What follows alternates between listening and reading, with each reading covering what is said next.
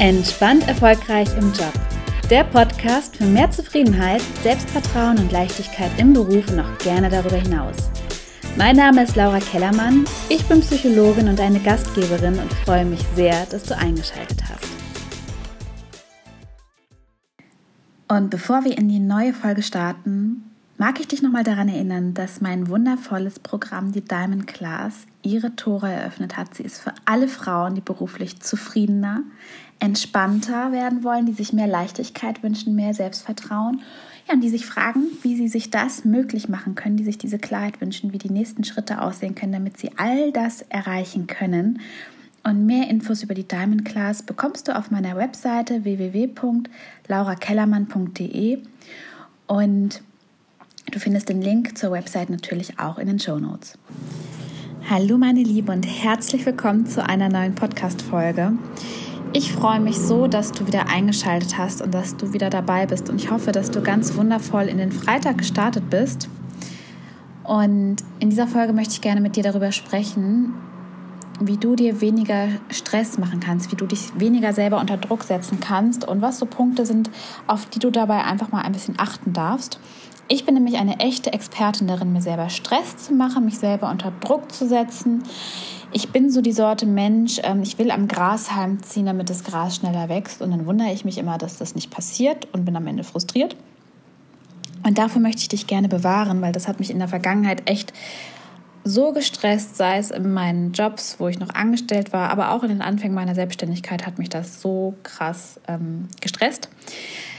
Und da möchte ich dir gerne ein paar Tipps mitgeben. Und mein erster Tipp, den ich dir mitgeben will, ist, jongliere nicht mit zu vielen Bällen. Also ich wollte immer ganz viel und vor allen Dingen ganz viel gleichzeitig und auch noch ganz schnell. Weil bei mir sehr stark verankert war, wir haben nur dieses eine Leben und wir müssen jeden Moment unbedingt genießen. Und das ist absolut wahr. Und gleichzeitig hat mich das auch immer wieder sehr unter Druck gesetzt, weil ich gedacht habe, ich muss halt diese Zeit bestmöglich nutzen und habe mich deswegen wahnsinnig gestresst. Und vielleicht geht dir das ja auch so, dass du mal auf acht Hochzeiten gleichzeitig tanzen willst und einfach voll viel auf deiner To-Do-Liste steht. Also nicht, dass ich jetzt To-Do-Listen führen würde, an die halte ich mich nämlich eh nicht. Ich glaube, da bin ich eher so die Ausnahme von den meisten meiner Klienten, weiß ich, die führen so To-Do-Listen und müssen die auch abhaken. Ähm, das ist bei mir nicht der Fall, aber ich habe immer viel auf dem Zettel, will viel erreichen. Und für mich war es ein echter Gamechanger, einfach zu akzeptieren, ich kann nicht alles gleichzeitig machen. Rom wird auch nicht, oder wurde auch nicht an einem Tag erbaut und ich musste einfach Abstriche machen. Und das beherzige ich jetzt auch in meinem Business. Da so, so ein praktisches Beispiel. Ich, da war ich auch auf X-Kanälen unterwegs, LinkedIn, Facebook, Instagram. Ich habe hier den Podcast. Bei Instagram habe ich inzwischen zwei Profile. Ähm, ich habe noch meine Coachings, ich habe die Diamond Class damals erstellt, jetzt sitze ich gerade an der Saphir Class, ich schreibe gerade an meinem ersten Buch und ich bereite meinen Vortrag vor, weil ich auf die Bühne gehe als Speakerin. Also wenn ich dir das schon aufzähle, kriege ich schon Atemnot. Und da war für mich auch ganz klar, ich muss da einfach Sachen abspecken, weil sonst wird das einfach nicht, sonst zerstreut sich die ganze Energie. Und das hat mir echt richtig gut getan. Das kann ich dir auch nur empfehlen, immer mal wieder zu gucken wo jonglierst du mit äh, wie vielen Bällen? Was sind das so für Bälle? Und welche kannst du vielleicht auch einfach mal beiseite legen, weil sie gerade gar nicht so wichtig sind? Ja, du hast da Bock drauf. Du findest das in dem Augenblick wichtig. Du denkst so, ich will das doch aber trotzdem machen. Und mach dir aber mal bewusst, was sind die drei wichtigsten Bälle, auf die es wirklich ankommt und auf die konzentrierst du dich dann. So habe ich das auch gemacht. Ein anderer Punkt, der so wichtig ist und was ich bei so vielen Frauen beobachte und bei mir selber natürlich auch, inzwischen viel weniger ausgeprägt. Ähm, und was ich aber auch viel bei meinen Klienten beobachte, ist das Thema sich vergleichen. Sich nach oben vergleichen zu gucken und immer so das Gefühl zu haben, andere können mehr, andere machen mehr, andere sind besser. Und das ist natürlich was, was Gefühle von Minderwertigkeit in einem auslösen können. So war das bei mir zumindest in der Vergangenheit. Ich habe mich oft erfolglos gefühlt, obwohl ich es einfach gar nicht war. Und wenn man sich die Kennzahlen anguckt hätte, die, die Zahlen, Daten, Fakten, dann hätte jeder Außenstehender gesagt, ey, wo, wieso denkst du, dass du erfolglos bist? Aber da war immer dieser Vergleich nach oben, den ich angestellt habe. Und ja, orientiere dich ruhig nach oben, was alles möglich ist und nutze das auch sehr, sehr gerne als Inspiration, um zu sagen, mega, da hat jemand das und das geschafft, wie cool. Wenn die oder der das kann, dann kann ich das ja schon lange. Aber misst dich nicht daran. hör auf, dich zu messen. Und wenn du das schon machen willst, dann vergleich dich lieber ab und zu mal nach unten und guck auch noch mal, wo andere stehen, weil du bist echt schon so weit gekommen. Es gibt immer jemand, der, ähm, ja, der läuft sozusagen hinter dir her. Und dann guck doch bitte lieber in die Richtung, ja? Und wie gesagt, wenn du schon nach oben gucken willst, dann vergleiche dich nicht, dann messe dich nicht daran, sondern dann lass dich inspirieren und sag, mega, die und die hat das geschafft, cool, das schaffe ich ja auch. Und dann frag dich aber vor allen Dingen auch mal, willst du das überhaupt? Weil das ist dann der nächste Effekt, der häufig eintritt. Wir sind so darauf besessen, uns nach oben zu vergleichen, dann zu sagen, das muss ich auch noch hinkriegen, schaffen oder machen, dass wir uns gar nicht so richtig die Frage stellen, oftmals, ob wir das überhaupt wollen. Also lass dich inspirieren, schau, was alles möglich ist und dann frag dich aber auch mal zwischendurch, ist das überhaupt meins? Passt es zu mir, zu meinen Werten? Möchte ich das überhaupt? Und da kann rauskommen, dass du das gar nicht willst, aber dass einfach nur dein innerer Antreiber gesagt hat, los, los, los, das müssen wir auch noch erreichen. Das ist also auch ein ganz wichtiger Punkt, mit dem du es dir viel, viel leichter machen kannst. Und ja, wenn du dir weniger Stress und Druck machen willst, ist es auch so wichtig, dass du dir bewusst machst, du hast nicht immer Einfluss auf alle Situationen, aber du kannst dir immer überlegen, wie du damit umgehen willst.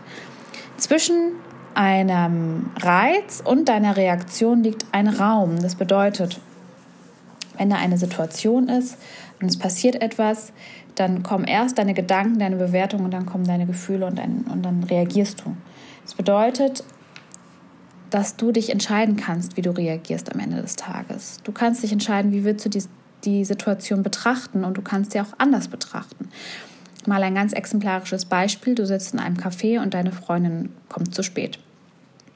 Jetzt könntest du verärgert sein und gehen.